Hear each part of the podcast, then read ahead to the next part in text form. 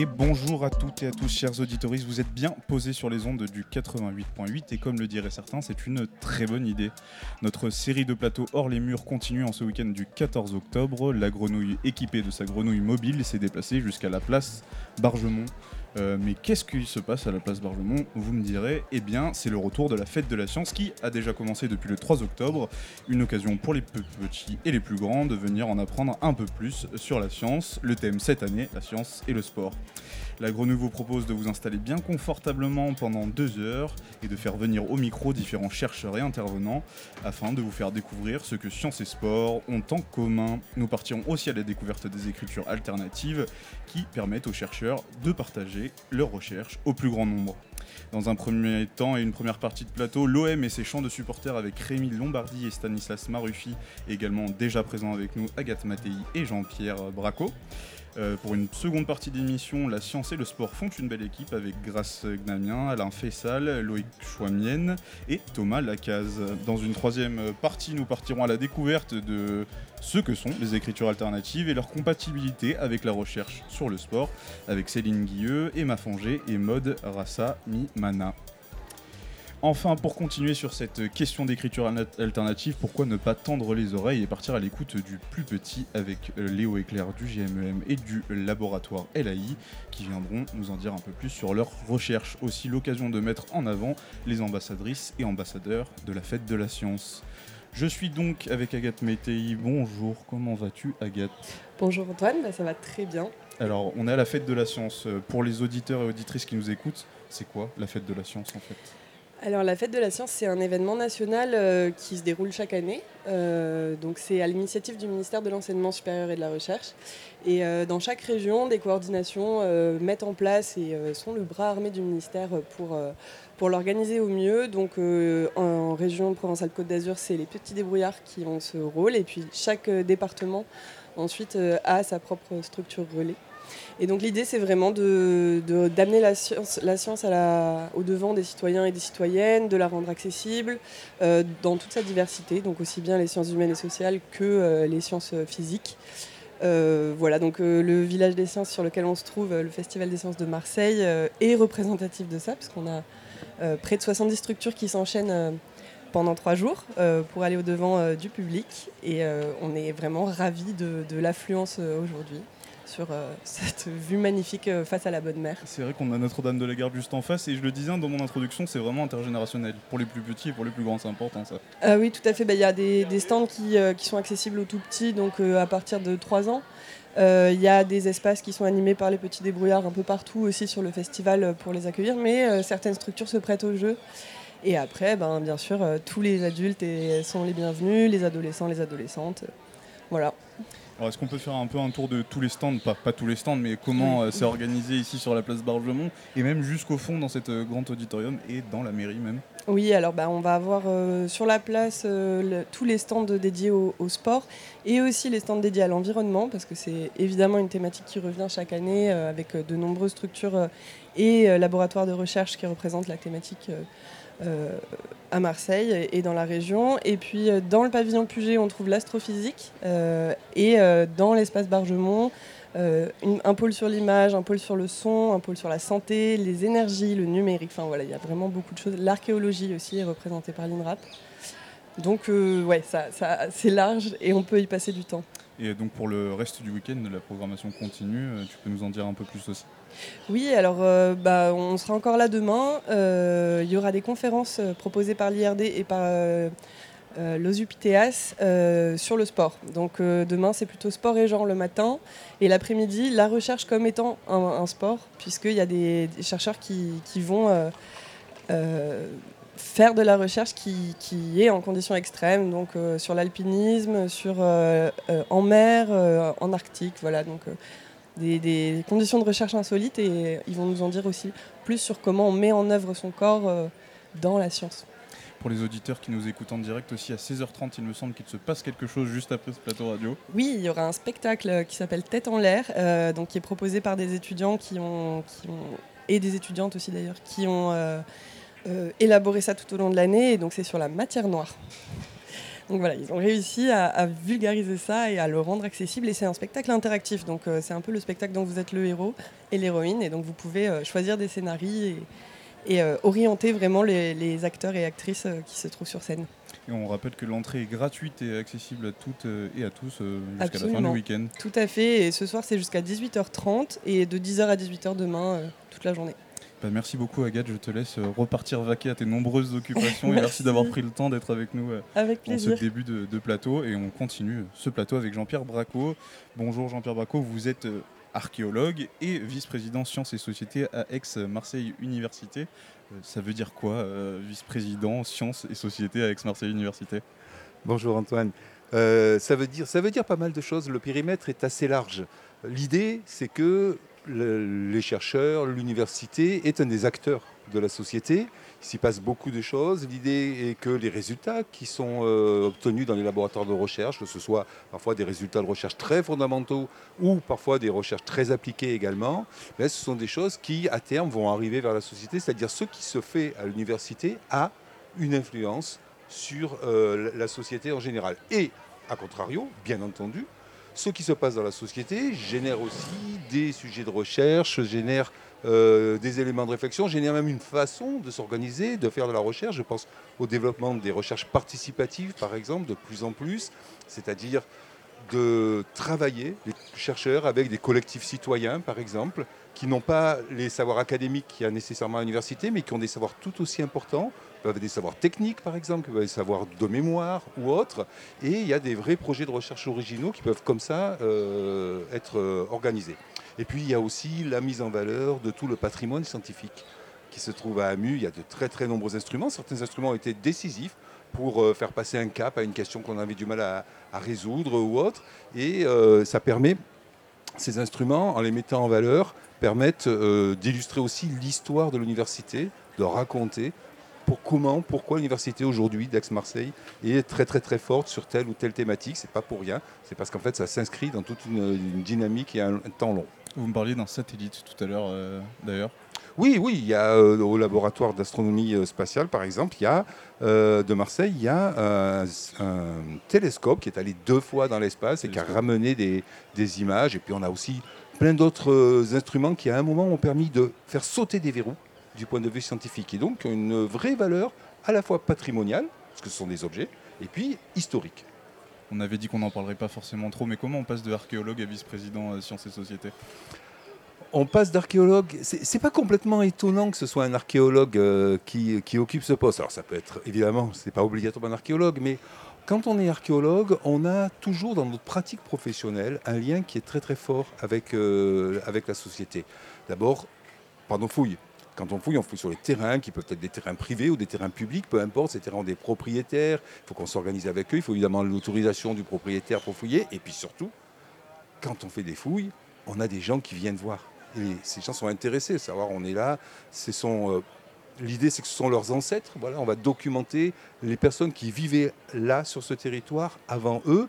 Et ça, ça intéresse énormément. Ça intéresse tellement qu'on a systématiquement, d'ailleurs, euh, le, maire, la maire du village qui vient, qui dit Bon, qu'est-ce que vous trouvez là? C'est pas, pas simple quand on vous regarde faire, c'est pas simple à comprendre. Est-ce que vous pourriez, par exemple, nous faire une conférence? Et donc, voilà, on a des demandes de médiation, des demandes d'expliquer ce que l'on fait, pas simplement pour mieux comprendre ce qu'on fait, mais parce que les gens se disent, mais ce qu'ils font là, les archéologues, ça m'intéresse directement parce que ça concerne les gens qui étaient sur le même endroit que moi avant.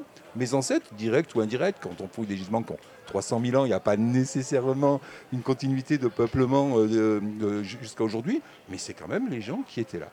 Cette question de vulgarisation, même pour vous, donc cette vice-présidente, la présidence, elle est importante oui. de faire le lien entre ces chercheurs et le public, euh, qui soit à MU ou extérieur à MU même. Elle est importante à deux niveaux. Il y a toujours eu un public qui est en demande de mieux connaître, de mieux comprendre ce que font les chercheurs, quels sont les résultats de la recherche, les résultats actuels, etc. Et ça, c'est un public sur lequel on fait beaucoup de vulgarisation et de médiation depuis très longtemps. Euh, l'Université d'Aix-Marseille, mais les autres partenaires aussi euh, sur le site d'Aix-Marseille, que ce soit le CNRS, l'IRD, on travaille tous beaucoup là-dessus et c'est normal. Aujourd'hui, il y a encore un enjeu supplémentaire très important qui, euh, est présent depuis en particulier avec le, Covid, euh, on voit bien qu'il y a la nécessité de réexpliquer, de redonner à la société une vision de la science et de la recherche surtout en train de se faire, qui soit une vision à la fois réaliste et à la fois compréhensible. Il y a actuellement des contestations, y compris même des résultats de la recherche ou de la validité des résultats de la recherche. Il y a des fake news qui se multiplient, on, le sait, euh, partout et sur, et les médias. Et donc là, on a vraiment un rôle important, en fait, pour recréer, retisser du lien, réenchanter la science, remettre la science au cœur du débat citoyen. Ça, à AMU, on le fait évidemment avec tous les publics, et on a un gros, gros travail avec le jeune public, parce que là, c'est important. Les jeunes publics, ce sont des futurs citoyens. Il ne s'agit pas, quand on fait ce travail-là avec eux, d'en faire des futurs scientifiques nécessairement. Ils feront tous les métiers qui sont nécessaires et ils feront leur choix. En revanche, il y a besoin qu'ils soient, le jour où ils feront des choix politiques, des choix de vote ou autres, des choix de, de, de, type de société dans laquelle ils veulent vivre, il faut que ces choix puissent être éclairés et éclairés aussi par les données de la science. J'ai une dernière question et après je, vous laisse vaquer aussi à vos occupations. Ça vous fait quoi d'être ici aujourd'hui et de voir euh, tout ce qui se passe euh, à Marseille? Alors c'est toujours un plaisir que d'être à, la fête de la science. C'est un plaisir parce qu'en plus, euh, moi je représente Aix-Marseille Université, il y a d'autres organismes de recherche qui sont présents, et puis il y a aussi tout un tas d'acteurs, d'associations, etc., qui sont des gens qui au quotidien euh, médiatisent la science, vont à la rencontre des publics, et on est tous mélangés. On est tous là d'abord et avant tout pour euh, présenter, expliquer, médiatiser, donner envie, enchanter la science. Et ça, c'est extrêmement important et c'est extrêmement agréable d'être euh, mélangé comme ça avec des acteurs institutionnels, d'autres qui le sont moins, mais avec qui on travaille en réalité au quotidien tout au long de l'année. Le moment de la fête de la science, c'est un moment de coup de projecteur, c'est un moment de mise en lumière, mais c'est au quotidien que l'on a des actions avec tous ces partenaires. Et moi, je suis ravi que l'on puisse travailler euh, avec aussi tout un tas d'associations qui sont des gens formidables, très investis et complètement passionnés. Et puis, il fait très beau, il y a un public qui est un public cette année un petit peu particulier parce qu'en faisant le tour euh, depuis ce matin, on a euh, les citoyens qui sont là. Et puis, en raison de la présence de la Coupe du Monde de football, on a un public de rugby, pardon, on a un public qui n'est pas habitué, euh, tout un tas de supporters étrangers qui viennent, qui s'intéressent, qui ont l'air très intéressés de voir ce qui se fait. Alors là, pour le coup, ça m'interroge parce qu'en réalité, je ne sais pas trop si des manifestations de même type existent dans d'autres dans d'autres pays. Certaines existent. Par exemple, il y a eu il y a une dizaine de jours la nuit européenne des 15 jours la nuit européenne des chercheurs. Ça, c'est bah, comme son nom l'indique, nuit européenne des chercheurs. C'est un événement qui se déroule dans 300 villes à peu près euh, dans, l'année euh, dans, toute l'Europe. La fête de la science et ce mélange en plus d'acteurs académiques, d'acteurs associatifs, etc. Je ne sais pas trop. Il va falloir que je me renseigne, mais en tout cas, ça donne un public cette année qui est un petit peu particulier et, euh, et c'est extrêmement sympathique également. Bah écoutez, merci beaucoup Jean-Pierre Braco d'avoir été avec nous. On va passer maintenant euh, euh, au foot, à l'OM. Et je sais que Alex voulait nous faire une entrée euh, musicale toute particulière, lui grand fan de l'OM, pour accueillir Rémi et Stanislas sur le plateau. Vas-y, papy.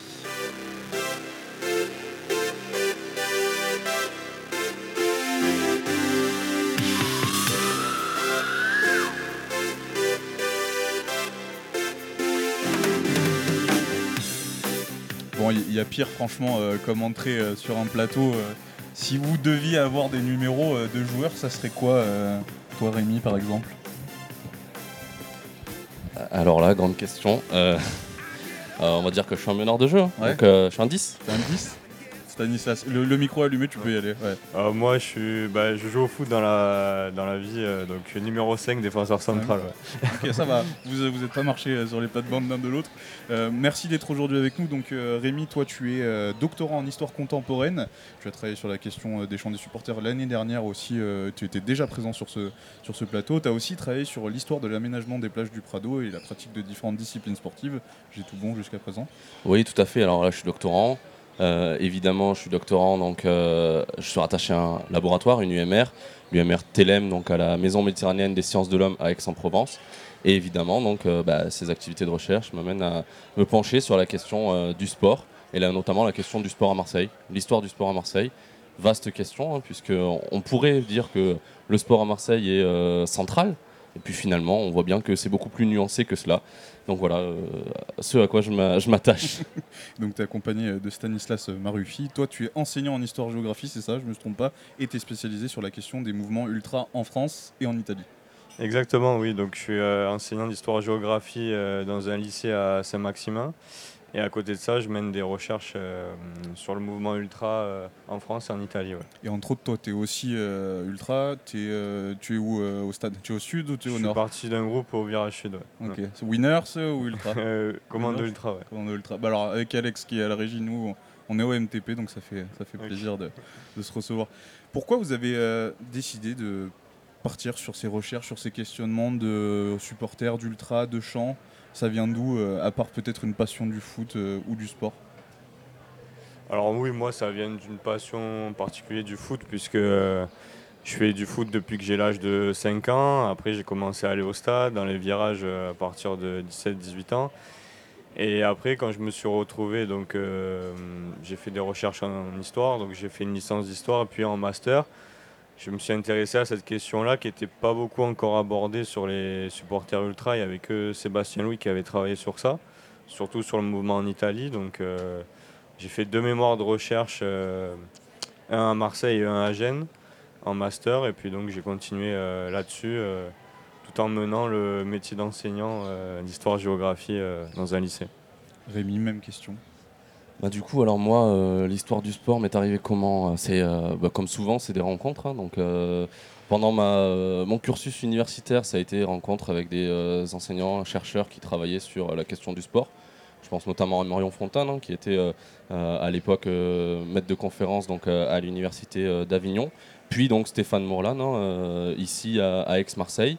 Et euh, donc évidemment, mémoire aussi de master euh, sur la question du sport. Et finalement, spécifiquement sur la question des chants de supporters.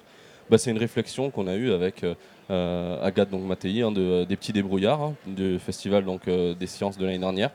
avec un projet un peu ambitieux hein, de questionner la place des chants de supporters dans la société et d'en faire un projet aussi avec, pourquoi pas, des neuroscientifiques, etc. Et finalement, euh, on n'a pas réussi à avoir euh, de neuroscientifiques qui nous ont accompagnés et on est resté sur quelque chose d'assez euh, centré sur les sciences humaines et on est parti bah, justement sur l'histoire hein, de, des chants de supporters, mais plus précisément aussi, ou plus largement je dirais, du spectacle sportif hein, qui naît voilà, au tournant du 19e siècle.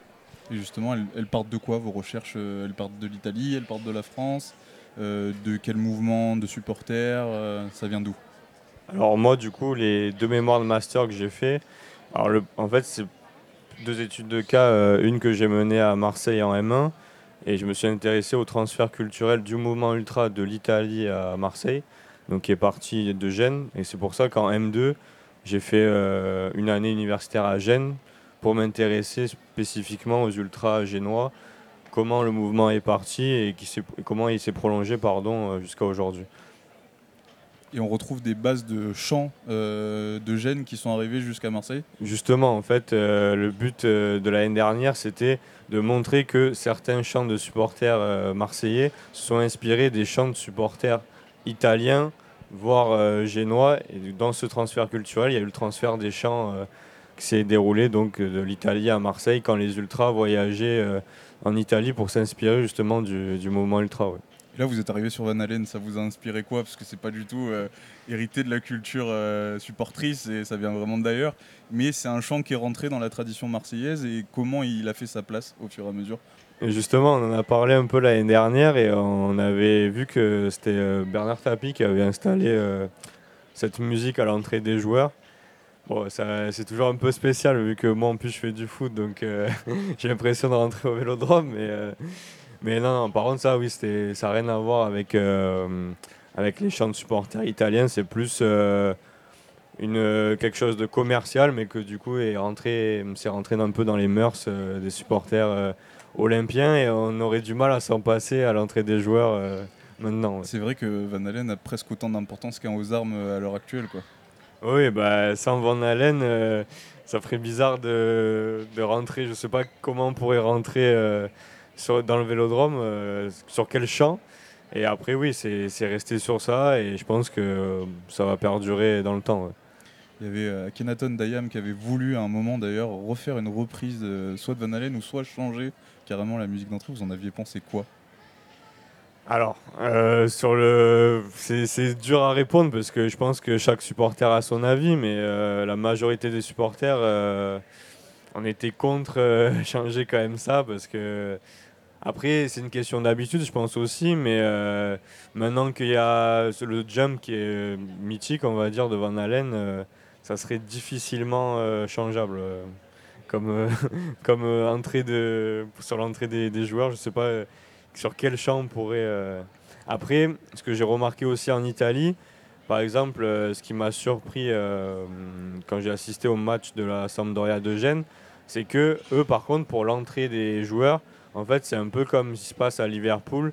Ils ont un chant qui est entonné par tout le stade. You'll Never Walk Alone. Voilà, euh, donc je, je- j'ai le nom qui m'échappe du chant de la Sampdoria, mais c'est un air qui est repris par tout le stade et c'est vrai que c'est, ça fait plus d'effet, il y a plus de frissons que, qu'un Van Halen par exemple, puisque c'est une chanson que les supporters s'approprient, alors que par exemple le Van Halen, il y a- les supporters ne le reprennent pas.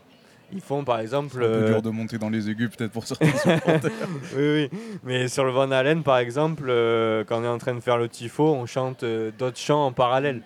Donc je trouve que l'impact, il est un peu moins. Donc si un jour ça devait changer, ça serait plutôt pour euh, reprendre un chant existant ou un nouveau, euh, mais pas reprendre une autre euh, chanson existante.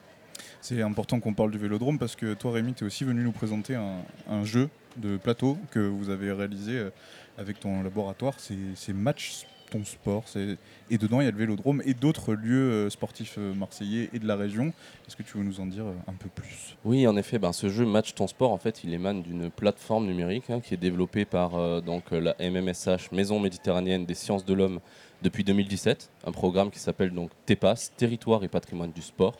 Et donc cette plateforme recense hein, un certain nombre de lieux du sport dans la région donc PACA.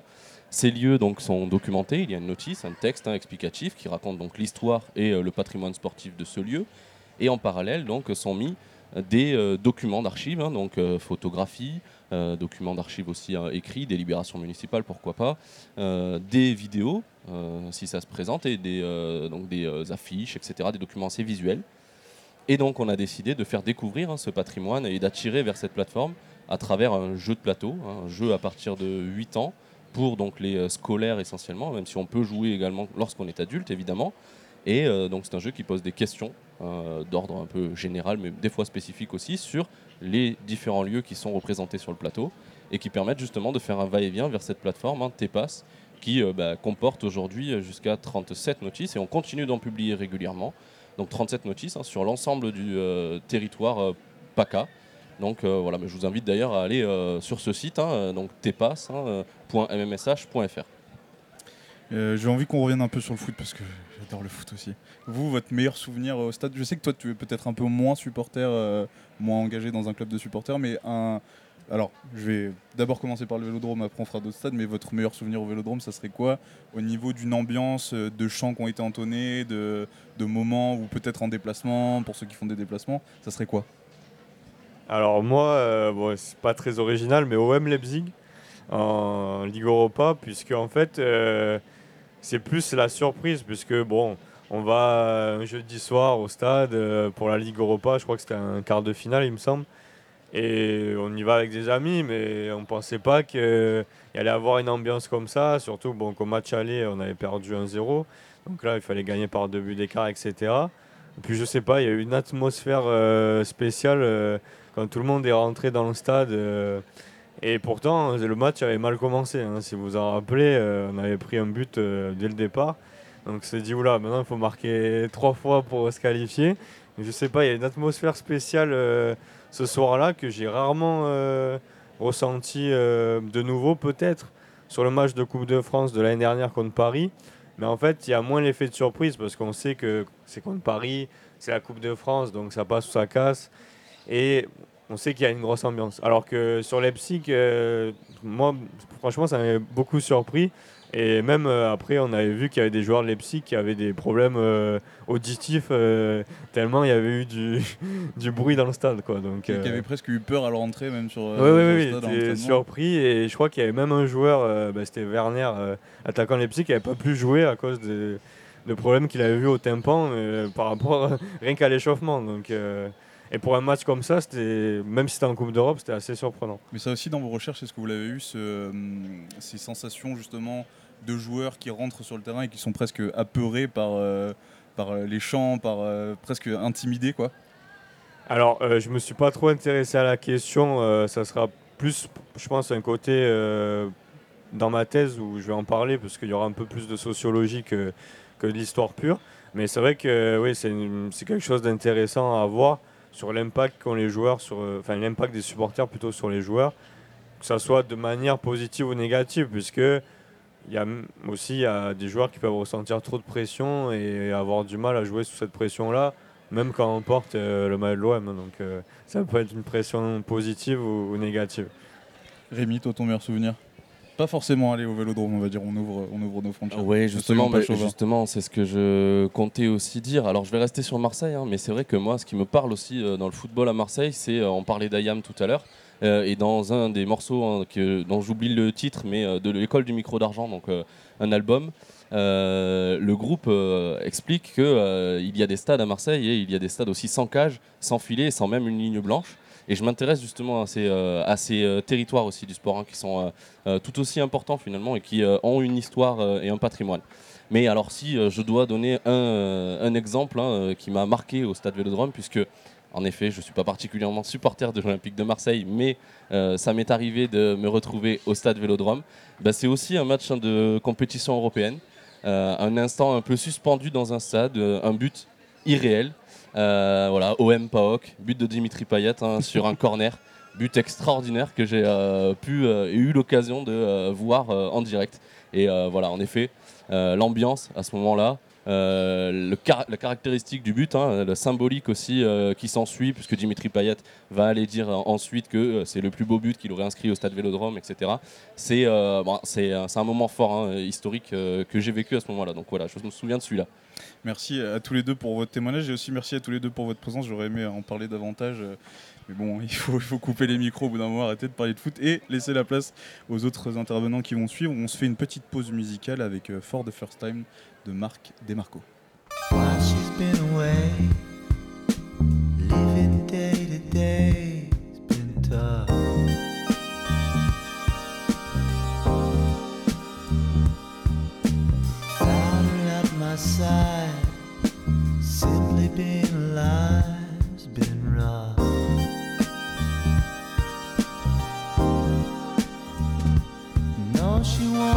Gone forever. Feels that way.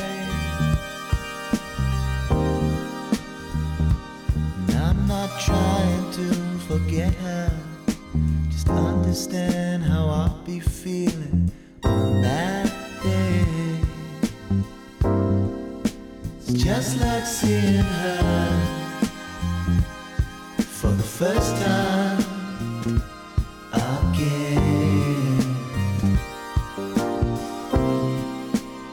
just like seeing her for the first time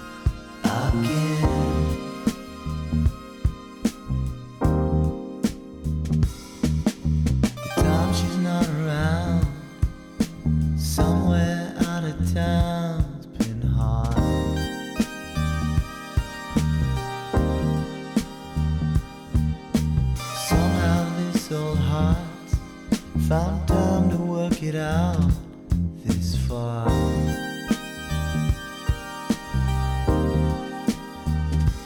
No, I know she's coming home soon. There are times I find it hard to feel that way. It's not inside me to forget her. Just understand how I'll be feeling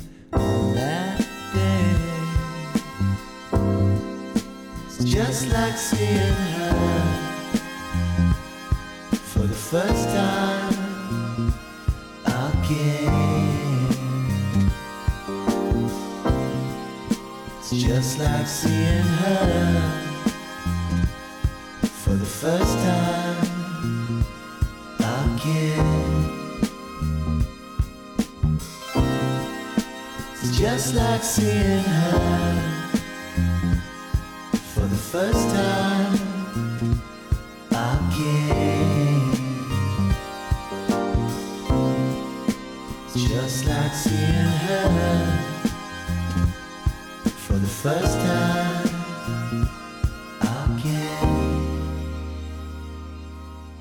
de retour sur ce plateau en direct de la place Bargemont, juste en face de Notre-Dame de la Garde pour la fête de la science. Beaucoup de monde euh, m'ont rejoint sur ce plateau. Je vais faire le tour de table. Euh, ce qu'on disait tout à l'heure en off, c'est qu'il y a beaucoup d'acronymes, donc euh, soyez indulgents avec moi. À ma droite, Grace Gnamien et Alain Fessal qui sont de la CISAM. J'ai- bon pour l'instant. C'est ça. Tout à fait. Juste à côté, Thomas Lacaze de l'Institut Carnostar. Et en face de moi, Loïc Chouamienne, qui lui nous vient de l'ISM. Alors je vais vous laisser refaire un tour de table pour exactement présenter euh, toutes vos structures et que je ne dise pas davantage de bêtises. Avec en fond une petite batucada qui, euh, qui vient de commencer. Mais c'est pas grave, ça fait un accompagnement euh, un peu musical. Grâce, je vous laisse commencer. Euh, du coup, je suis Grace Niamien, assistante euh, chargée des technologies de l'information et de la communication à la CISAM. La CISAM est la Cité de l'innovation et des savoirs d'Aix-Marseille. Nous avons quatre partenaires fondateurs, à savoir Aix-Marseille Université, la métropole euh, Aix-Marseille Province avec son accélérateur Accélérateur M, la CMA-CGM avec son accélérateur incubateur The Box, et enfin le groupe L'Occitane avec son accélérateur incubateur le groupe Obratory. Alain, quelque chose à rajouter Même si c'était déjà très complet. Oui, en fait, comme vient, de citer Grace, euh, la Cité de la- l'innovation et des savoirs d'Aix-Marseille a été créée par quatre membres fond- fondateurs. Du coup, ces quatre membres fondateurs se sont regroupés au- au- autour d'un concept unique, c'est de regrouper euh, tout, tout, l'ensemble des ressources qui permettent de stimuler les démarches innovantes sur le territoire d'Aix-Marseille-Provence. Donc la CISAM s'affirme aujourd'hui comme un vrai espace euh, au service de toutes les personnes qui veulent in- innover au sein du territoire d'Aix-Marseille. L'une des missions principales de la CISAM, c'est de mettre en lumière le monde de, la recherche euh, auprès du grand public. Euh, en effet, Aix-Marseille Université, c'est 122 laboratoires de recherche, euh, 15 instituts d'éta- d'établissement et 66 plateformes technologiques. Euh, notre présence euh, aujourd'hui à la Fête de la Science, c'est une vraie occasion euh, de révéler au grand public tout le potentiel d'Aix-Marseille Université à travers des, projets concrets. Nous, parta- nous partageons notre stand aujourd'hui avec le CRVM, qui est le ce- le Centre de réalité virtuelle de la Méditerranée, qui, a développé en fait des, applications de réalité virtuelle qui permettent de- d'en savoir plus et de tester certes- certains sports qui seront représentés lors des Jeux olympiques 2024. Euh, sur notre stand euh, aussi, vous retrouvez, vous retrouvez l'Institut Carnot. Euh, je vous laisse mon collègue la présenter. C'est très bien, ça fait une perche euh, presque automatique avec La Thomas. est faite. Euh, du coup, ouais, moi je suis Thomas Lacaze, chargé de communication euh, pour l'Institut Carnot Star. Alors Carnot, c'est un label qui est donné par l'État euh, pour développer la recherche partenariale, donc les liens entre les laboratoires de recherche publics et les entreprises. Et chaque, euh, il y a 39 instituts Carnot donc, qui, ont- qui sont sous ce label Carnot. Et euh, chaque euh, institut Carnot a une thématique. Le nôtre, c'est donc l'Institut Carnot Star. On a la thématique sport, santé, bien-être. Et on regroupe neuf laboratoires de recherche qui sont tous à Marseille. C'est une particularité. D'autres d'autres instituts Carnot regroupent euh, des laboratoires qui sont un peu partout en France. Et donc à Carnot Star, on a neuf laboratoires euh, qui sont à Marseille, qui regroupent euh, six axes thématiques, autour de six axes thématiques pour le sport, santé, bien-être. C'est l'étude du mouvement, performance, ergonomie, sécurité, sciences des données, imagerie biologique et médicale, nutrition et pharmaceutique. On a un souffleur dans le Et public. il m'en manque un. Objet connecté, sciences des données. Voilà. Donc en fait, les neuf laboratoires ont des, chacun une des expertises particulières. Et toutes ces expertises, se- on, on arrive à les rassembler autour du sport d'une certaine manière. L'imagerie peut servir en, en santé, en, en rééducation sportive. L'étude du mouvement et l'ergonomie sert aussi euh, beaucoup. et notamment en lien avec, euh, avec l'ISM. Je fais une autre, une autre transition. Mais vous êtes super, en fait, j'ai pas besoin, vraiment pas besoin d'être là. quoi. J'aurais pu vous laisser tous les micros ouverts et vous auriez fait l'émission à ma place. Non, super, bien, merci. Donc, moi, c'est Loïc Chaumienne et pas Chaumienne. Donc, Pardon. le problème, c'était pas l'acronyme, mais le nom de famille, finalement. Non, non, pas de souci. Donc voilà, je suis en post-doctorat à l'Institut des sciences du mouvement, l'ISM, donc, qui est une unité mixte de recherche, donc sous la tutelle à la fois d'Aix-Marseille Université et du CNRS. Et donc ce, ce laboratoire est pluridisciplinaire, c'est ce qui fait sa force. hein. Donc euh, on va faire de la psychologie, de la physiologie, de la biomécanique, euh, du, contrôle moteur, euh, de la neurosciences. euh, Enfin bref, c'est vraiment un, laboratoire qui balaye beaucoup de disciplines, mais toujours tourné vers le mouvement et surtout l'humain en mouvement notamment. Et donc aujourd'hui on est là pour de l'humain en mouvement, mais pour de la haute performance. donc pareil pour, les JO. ici je suis présent pour représenter le projet REVEA, qu'on pourra peut-être développer un peu plus tard. Et bah allons-y même maintenant un projet Révéa qui est autour de trois sports. J'ai fait, j'ai fait mes devoirs ce matin. Je suis venu un peu plus tôt pour même faire euh, un test. Donc c'est autour de trois sports qui sont la boxe, euh, l'athlétisme et le dernier je l'ai pas. Je vais l'avoir la gymnastique. Exactement. Donc Yes. voilà. Donc euh, nous sur Marseille, euh, donc ce projet REVEA est piloté par, par Rennes, mais regroupe trois grandes universités, on va dire. Il y a, donc il y a Marseille, nous on, on traite plutôt de l'athlétisme et de la capacité d'améliorer les euh, prises de décision et les capacités d'anticipation des athlètes euh, de l'équipe de France en course de relais 4 x 100 mètres. Il y a également Rennes qui travaille sur la boxe et ses capacités d'anticipation également et, perceptivo-motrice sur la perception des coups à venir et des parades et, esquives euh, possibles derrière. Et il y a Reims qui travaille plutôt sur l'aspect gymnastique et sur la visualisation en fait de son propre avatar, réalisant un euh, grâce à la réalité virtuelle. On serait capable de, finalement, de se revoir en train de faire l'agrès sous plusieurs points de vue possibles et euh, donc ça, ça, ça permettrait d'améliorer les, les performances euh, derrière. C'est devenu un outil quand même très très utilisé la réalité virtuelle. Pourquoi, pourquoi ça et pas autre chose au final? Alors, euh, je vais parler au nom de, de- surtout de- du relais 4 x 100 mètres, hein, c'est notre problématique principale ici. Euh, la difficulté euh, dans le relais 4 x 100 mètres, donc il faut courir vite évidemment, mais il faut aussi être coordonné entre quatre personnes qui courent à leur vitesse maximale. Et donc ça demande euh, une certaine synchronisation entre les athlètes. Et cette synchronisation, euh, ben, c'est du timing. Et donc euh, comment s'entraîner à partir au bon moment quand mon athlète arrive à pleine vitesse, c'est toute la difficulté de faire ça sur le terrain. Les athlètes qui courent pas tout le temps finalement à vitesse maximale au cours de l'année, les athlètes qui peuvent se blesser s'ils répètent trop souvent le même geste. Et donc là, l'idée de la réalité virtuelle, c'est de pouvoir enregistrer ces athlètes qui courent à vitesse maximale, de les intégrer dans l'application, et puis ensuite de pouvoir faire ça n'importe où dans France ou dans le monde, de pouvoir s'entraîner avec son partenaire qui arrive à fond sur nous, et donc entraîner nos capacités d'anticipation et de perception euh, pour faire le meilleur départ possible. Alors l'application ici ne va pas permettre de les faire courir plus vite, mais va permettre surtout de les synchroniser, de, permettre une meilleure coordination, mais qui est essentielle derrière parce que si le relais n'est pas passé correctement dans la zone de transfert, dans la zone de transmission, c'est une disqualification. Du côté CISAM, euh, c'est un peu la même chose au niveau de l'utilisation de la RV. Allez, je vais dire RV comme ça, je vais pas dire euh, réalité virtuelle à chaque fois. Euh, on va dire que du côté CISAM, c'est plus en, en partenariat avec le CRVM. Comme le CRVM est l'une des plateformes technologiques de Aix-Marseille Université, nous travaillons avec eux et c'est plutôt eux qui développent les applications à l'intérieur. Et donc on travaille euh, avec eux euh, juste pour démontrer au public et, vulgariser en fait cette partie-là de la technologie. Donc en gros, c'est plus eux qui sont plus axés sur ce sujet-là, ce thème-là. Et alors au CISAM, c'est quoi le, le lien entre science et sport le plus établi que, que vous pourriez mettre en avant?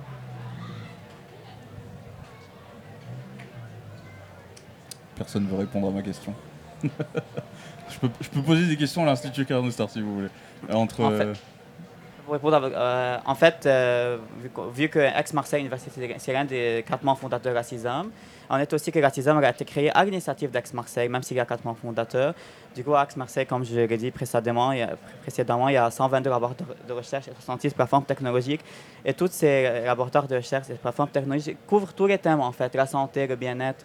À Aix-Marseille, c'est tellement grand que même il y a beaucoup de gens qui le savent pas, mais Aix-Marseille, c'est la plus grande université francophone au monde. Du coup, on groupe vraiment toutes, toutes les thématiques.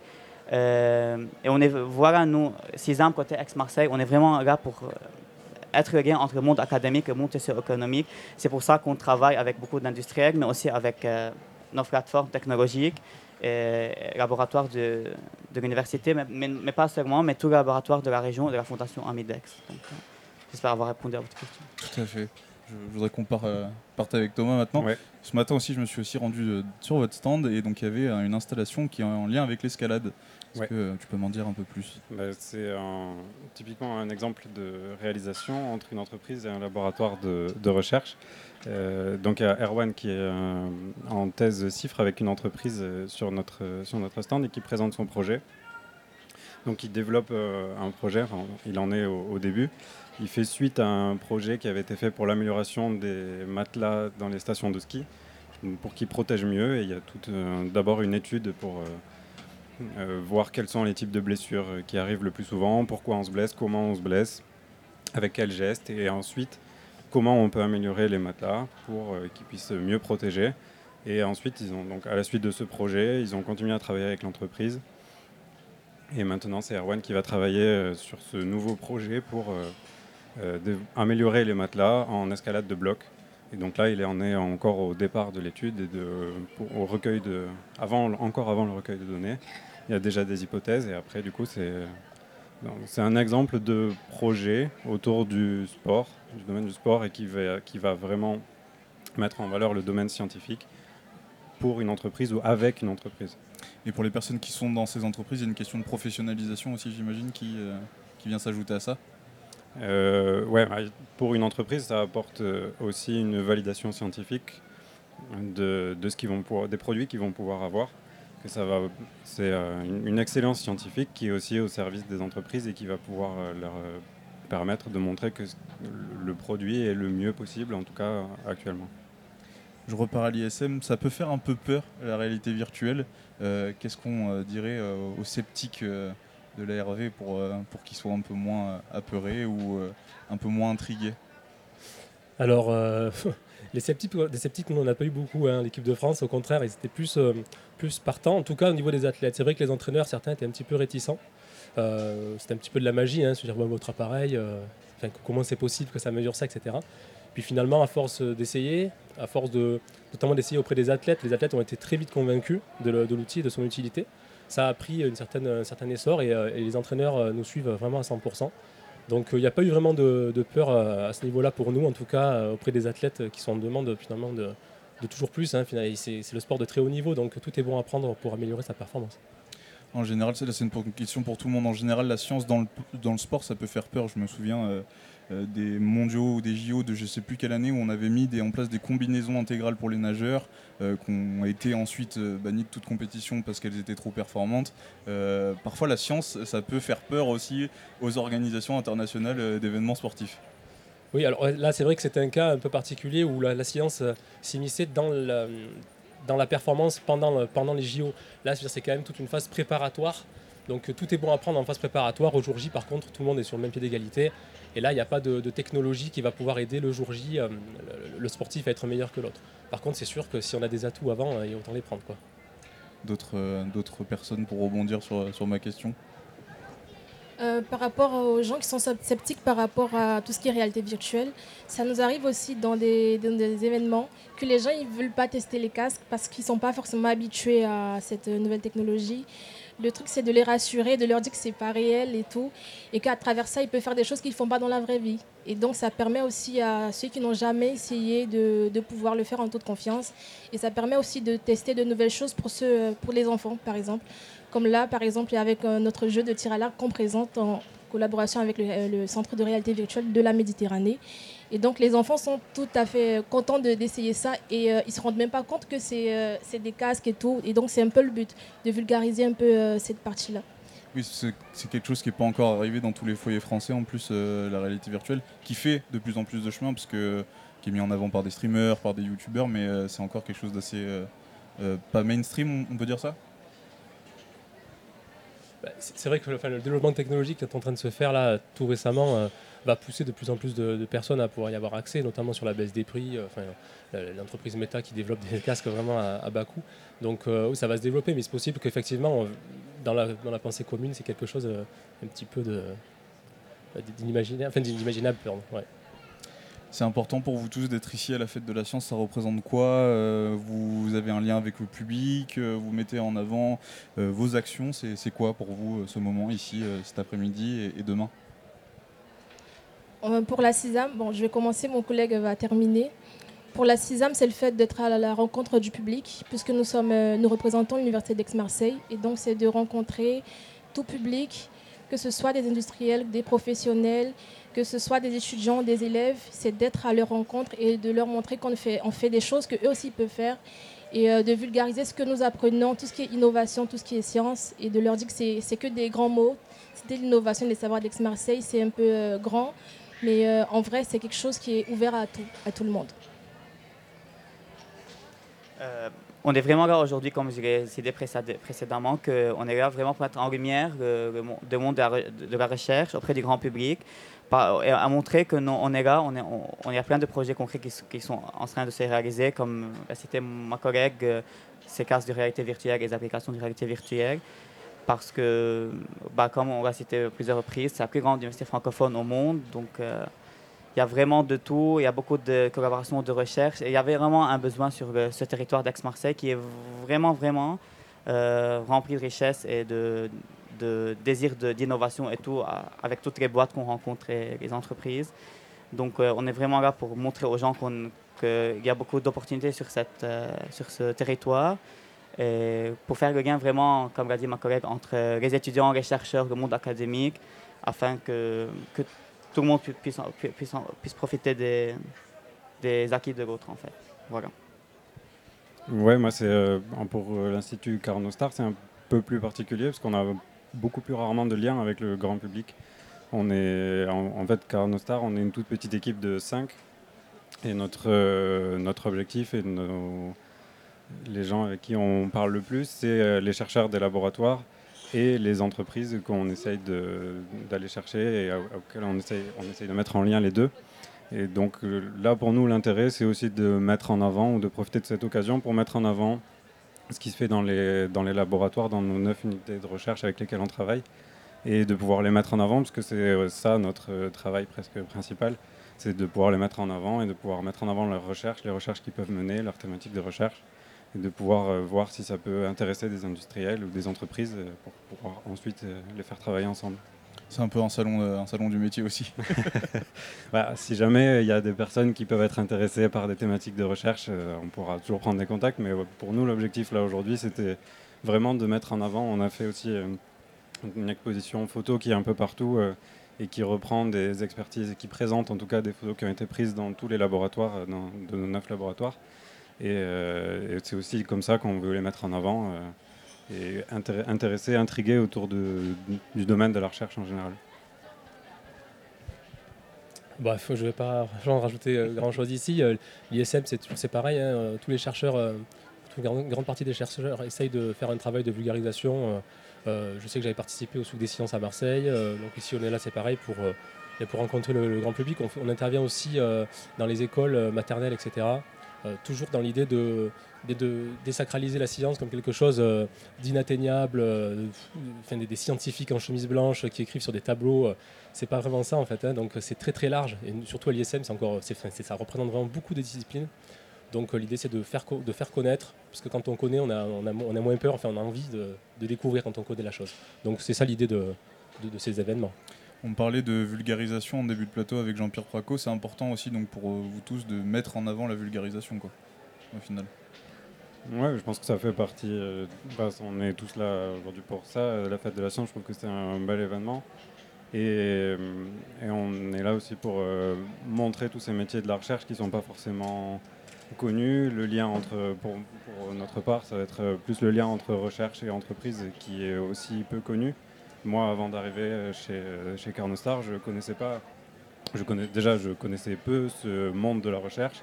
Je soupçonnais pas qu'il y avait autant d'applications possibles de la recherche, d'applications pratiques et de liens entre entreprises et laboratoires. Je le soupçonnais pas non plus. Ou dans le domaine du sport, je soupçonnais pas qu'il y en avait autant. Et donc, euh, bah, si on peut le partager et le faire connaître à certaines personnes, c'est déjà bien. On n'est pas obligé d'avoir fait des, recherches ou des tests pour arriver dans le monde de la recherche dans sa Non, globalité. personnellement, Ça, non. ça en est un bon exemple du coup. euh.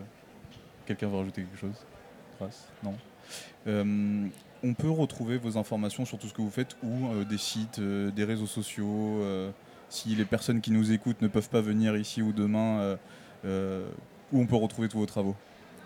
Si je continue sur la, tant que j'ai la parole. Pas s'arrêter. Non, bah, nous, on a euh, site internet, euh, Institut euh, Carnostar, et euh, réseaux sociaux, LinkedIn principalement, et Twitter. euh. Et après, c'est nous contacter, parce que c'est. euh, On essaie de présenter, mais c'est toujours dur de présenter de manière euh, euh, synthétique quelque chose qui est aussi large. euh, ce qu'on disait tout à l'heure, à l'ISM, il y a déjà énormément de thématiques. Et, euh, nous, on regroupe déjà seulement 9 laboratoires. C'est déjà beaucoup, parce qu'il y a énormément d'expertise, énormément de thématiques. À chaque fois, c'est très précis. Plus on plonge, plus c'est précis.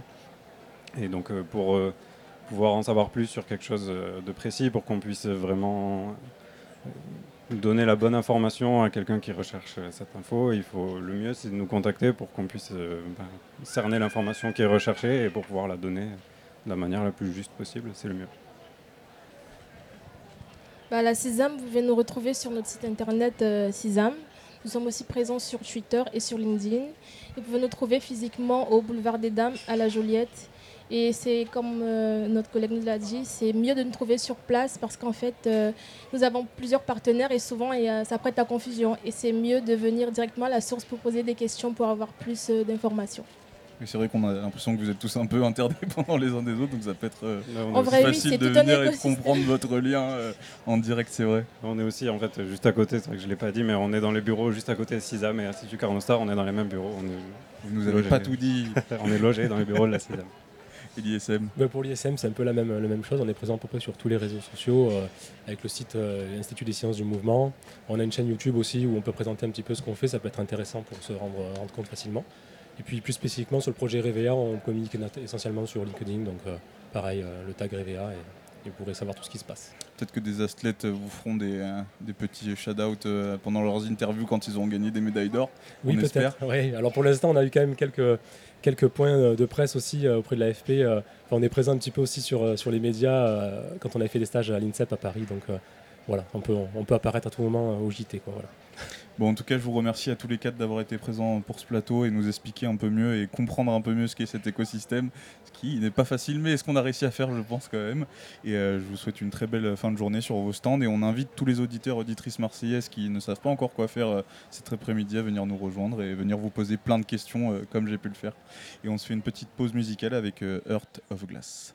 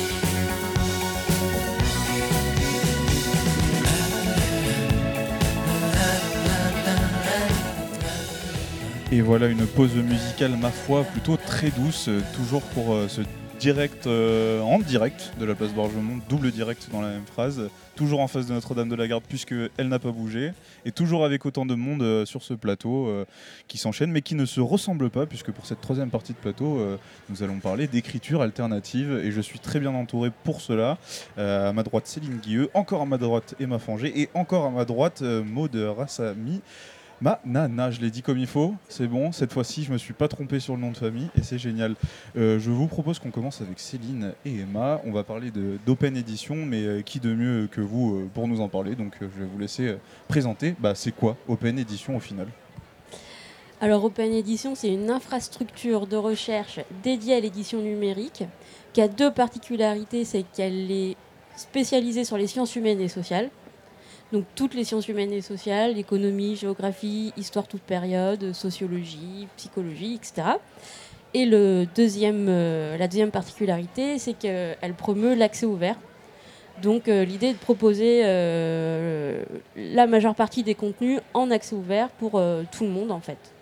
Donc Open Edition, c'est une structure publique qui est financée à la fois par euh, l'école des hautes études en sciences sociales, Avignon Université, le CNRS et Aix-Marseille Université. Et nos locaux sont à Château-Gombert, à Marseille. Voilà. Donc euh, concrètement, ça veut dire qu'on propose euh, quatre plateformes. Une plateforme, la plus ancienne, c'est la plateforme de revues, qui compte aujourd'hui plus de 600 revues, donc aussi en accès ouvert. Euh, donc vous pouvez les consulter sur euh, Open Edition Journals. On a aussi une plateforme de livres, donc là c'est plus de 14 000 livres et la plateforme fête ses 10 ans. Et euh, la partie que moi je connais quand même le mieux, c'est Calenda, le calendrier des sciences humaines et sociales, qui existe depuis euh, 2000. Et enfin, Hypothèse, qui est euh, la plateforme qui nous intéresse pour la table ronde, là, je crois plus particulièrement.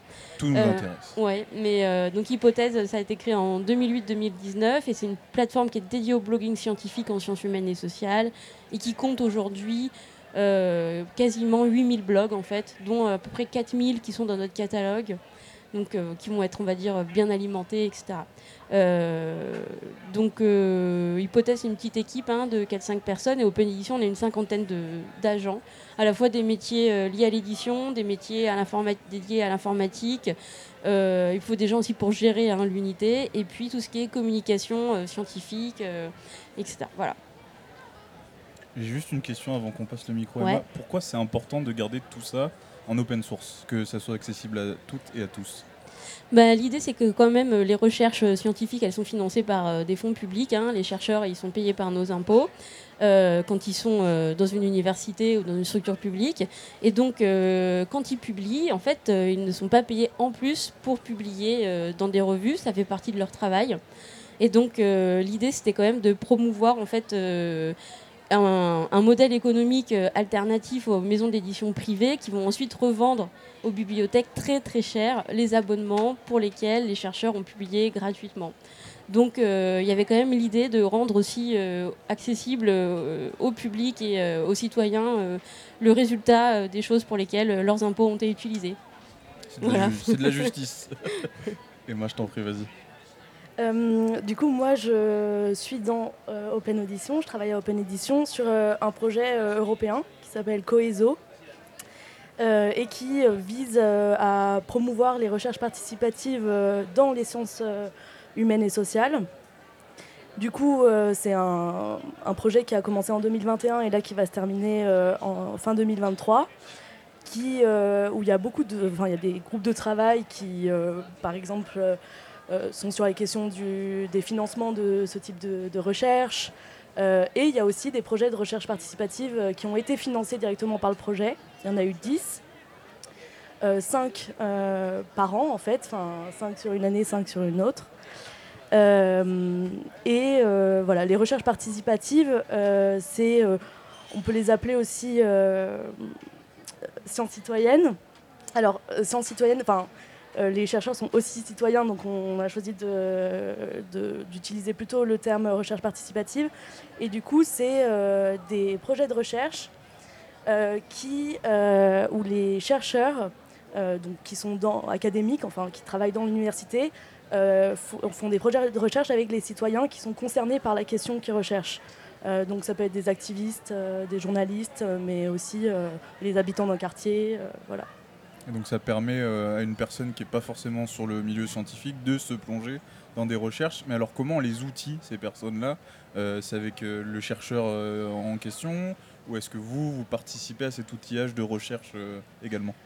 Alors, en fait, il y a plein de manières de faire des recherches participatives. Il y a aussi des manières de plus ou moins inclure en fait les citoyens, mais l'ambition de base, c'est qu'ils soient partie prenante même dans la définition du problème, euh, de la question de recherche et, euh, de, la formulation des hypothèses, de aussi de la collecte des données, etc. Donc, c'est de les inclure au, plus près.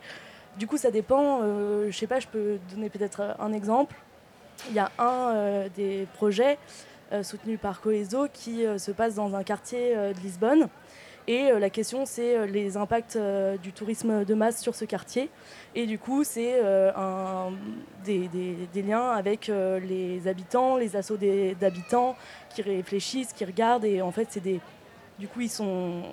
Ils, vivent ça et ils font des balades dans le quartier où ils témoignent, où ils prennent des photos, où ils, ils essayent de, de nommer euh, ce que ça leur fait euh, précisément, quoi, euh, comment eux ils vivent le tourisme par exemple. Donc je ne sais pas si ça répond Si, précisément tout à fait. à, ta tout à question. fait. Et la durée des recherches, elle peut aller de quoi à quoi? Voilà, alors ça, donc, donc Coeso, euh, le but c'est de promouvoir ça. Donc euh, là, les, ce qui était possible, c'était un financement à hauteur de 50 000 euros sur une année. Une année, c'est assez court en fait euh, pour euh, faire euh, ce genre de travail, de travaux. Aussi parce que du coup, il faut construire en fait ce lien aussi avec les, les assos, les, les citoyens qu'on va inclure. Du coup, ils ont fait. en fait, souvent, c'est aussi une première manière. C'est-à-dire qu'ils ont financé là ce, ce- premier projet de recherche, mais la plupart des projets avec qui on a travaillé euh, cherchent encore d'autres financements euh, pour en fait prolonger cette recherche parce que. euh, parce que voilà, c'est un temps court. Donc, mais ça, c'est dans Coeso et c'est- ça dépend en fait des, des schémas de financement euh, européens. Là, en, en tout cas, je parle de cela. Donc c'était surtout un moyen de peut-être de lancer les recherches. Là, là ouais, dans, dans le cas de Coeso, oui, plutôt, on va dire. Et alors du coup c'est européen, mais ça veut dire qu'on fait les recherches en anglais, qu'on publie en anglais, ou on publie dans sa langue euh, maternelle, ou comment ça se passe? Alors, le multilinguisme est quand même euh, quelque chose euh, qui est euh, géré. Alors, en fait, euh, il y a aussi, par exemple, des, des projets où bah, il y a des gens qui, ont- qui maîtrisent différentes langues. Et alors, en fait, par exemple, sur les productions, elles sont adaptées au projet. C'est-à-dire que je pense à un autre euh, projet qui euh, rassemblait euh, un chercheur et une journaliste tous les deux ne produisent pas en fait la même chose à la fin. La journaliste produit par exemple des articles pour un média et le chercheur un article de recherche. Donc en fait il y a des moments où ils écrivent ensemble, ils font ensemble et puis il y a, aussi des différentes productions en fonction de, de- des personnes et ce qu'elles peuvent faire, ce qu'elles ont envie de faire et voilà. Donc c'est adapté en fait euh, euh, le- les productions. Et c'est là que l'écriture alternative aussi vient prendre tout son sens, j'imagine aussi, de euh, plusieurs chercheurs qui viennent publier sur plusieurs modèles et qui viennent assembler ça sur un projet commun porté par donc Coeo au début quoi. Oui, en fait, euh, ce qui a été fait comme choix, c'est justement de, que tous ces projets pilotes ouvrent un blog sur Hypothèse, qui est la plateforme d'open edition que Céline euh, présentait. Euh, et euh, pour qu'ils disent, la, qu'ils fassent le récit de la recherche en train de se faire. Et en fait, en, la, la plateforme, enfin Hypothèse, ça permet aussi de, de publier pas seulement du texte, mais des vidéos, des photos, de l'audio. Et du coup, c'est permettre aux personnes, en fait, chercheurs ou pas, ou, ou académiques ou pas, euh, d'utiliser les moyens dans lequel, avec lesquels ils sont les plus euh, à l'aise euh, pour en fait ra- se raconter et raconter ce projet. Donc sur hypothèse on s'arrête pas de l'écrit en fait. Non, non, pas du tout. En fait, justement, quand on parle d'écriture alternative, on peut se demander en fait alternative à quoi? Donc c'est d'abord alternatif à la publication dans une revue qui va prendre très longtemps, qui va être expertisée. Là, en fait, euh, le doctorant, la doctorante, le chercheuse et la chercheuse qui va publier sur hypothèse, elle, communique de manière directe et immédiate auprès de son public, d'autres formes de texte. Et donc c'est aussi alternatif parce qu'on n'écrit pas forcément de la même manière avec le même ton, on n'écrit pas forcément avec les mêmes personnes, et on peut tester des choses parce qu'il y a la dimension numérique. Et donc ça aussi, ça change parce qu'on peut créer euh, ce qu'André Gunther appelait une sorte de science aimable. Donc on va mettre des hyperliens, on va mettre des médias, on va mettre des images, on va essayer de chercher un texte qui fait pas forcément 15 pages, mais qui va être beaucoup plus court, avec euh, un appareil de notes euh, de bas de page réduit. Donc quelque chose qui se veut euh, aussi plus facilement appropriable, lisible pour un public qui ne serait pas spécialiste de la question. Est-ce qu'un chercheur peut avoir plusieurs carnets Tout à fait, autant qu'il veut. Il peut avoir un, carnet tout seul, rien qu'à lui. Il peut écrire sur euh, le carnet de son laboratoire. Il peut être invité à publier sur le carnet d'un ami. Enfin, oui, il peut en avoir plusieurs. Ça doit être un peu une galère euh, informatiquement Pas parlant du tout. euh, En gérer fait, tout euh, ça, non? en fait, hypothèse, euh, c'est un CMS, ça utilise le CMS WordPress. Et donc WordPress euh, gère assez bien les différents rôles euh, utilisateurs et les accès aux différents carnets. En fait, avec une adresse email, on crée un compte et via cet unique compte, on peut, euh, euh, on peut euh, se connecter à son, à, aux différents carnets avec ses différents statuts. Et alors si moi, Antoine, demain, je veux commencer à écrire un carnet, est-ce que j'ai le droit ou pas? Alors, je ne sais pas, parce que je ne connais pas tout à fait. Il faudra faire un projet de candidature. Mais euh, en fait, Hypothèse, c'est une plateforme qui est ouverte à l'ensemble de la communauté euh, professionnelle de la recherche en sciences humaines et sociales. Donc, c'est toutes les disciplines. Il n'y a pas. euh, c'est aussi ouvert aux doctorants. Euh, aux masterants à partir euh, du master 2 et euh, c'est aussi ouvert va- aux professionnels de l'information scientifique et technique. Donc moi euh, je suis ingénieur d'études je suis chargée des systèmes documentaires je pourrais ouvrir mon carnet. On a Camille qui est par là qui est chargée de communication. Elle pourrait ouvrir un carnet pour dire c'est quoi en fait accompagner les chercheurs dans leur communication. Maud pourrait ouvrir un carnet aussi, oui, j'imagine. bien sûr, oui. Et euh, donc euh, voilà, c'est euh, le périmètre est assez ouvert, avec l'idée quand même qu'on peut justement promouvoir un périmètre qui soit pas défini trop à l'avance, pour que les gens puissent proposer des choses un peu inédites aussi et tester des choses. C'était un peu hypothèse à, sa création, ça avait un, esprit un peu de pionnier et de- d'expérimentation. Bon, maintenant, ça fait quand même quelques années que ça existe, donc on- il y a des usages plus structurés qui émergent. Mais euh, c'est, euh, il y a toujours quand même cette idée de pouvoir un peu tester des choses. Et ce que ce qu'a fait Coeso aussi, par exemple, le programme Coeso. Et est-ce qu'il y a un lien entre donc, le public qui va pouvoir lire ces carnets ou regarder des vidéos ou écouter euh, des créations sonores ou des podcasts et les chercheurs qui les ont créés? Alors, euh, donc c'est une plateforme de blogging. Donc, le blogging, euh, par convention, euh, il y a euh, des commentaires qui sont possibles. Donc, euh, on peut les fermer ou les ouvrir. euh, on choisit. hein, c'est le, le responsable du carnet qui va décider. Euh, ce qu'on constate quand même, l'évolution générale du blogging, et c'est pas propre à hypothèse, c'est une diminution du nombre de commentaires avec une conversation qui va se faire ailleurs, notamment sur les réseaux sociaux, parce que c'est plus immédiat et qu'il y a d'autres formes de communautés qui sont constituées là-bas. Euh, mais euh, on a quand même euh, des exemples un peu phares d'échanges avec des chercheurs. On donne toujours un peu les mêmes, mais qui sont intéressants. Il y a le carnet notamment de Karim Amou qui s'appelle Sur un son rap, avait publié, il avait publié, donc euh, Karim il travaille sur les musiques actuelles, en particulier euh, sur les musiques hip-hop et le rap. Et donc il avait publié un billet sur les lieux de danse à Paris, il avait fait une petite cartographie. Et en fait, je crois que c'est le billet le plus commenté de la plateforme où euh, tous les gens qui dansaient dans les années 80 à Paris lui ont dit Ah, mais moi, il y avait ça aussi, et il y avait aussi là, et du coup, il a pu mettre à jour sa carte avec tous les commentaires. Donc, c'est un exemple qui ne se produit pas tous les jours, mais c'est le genre de choses euh, qui sont possibles aussi.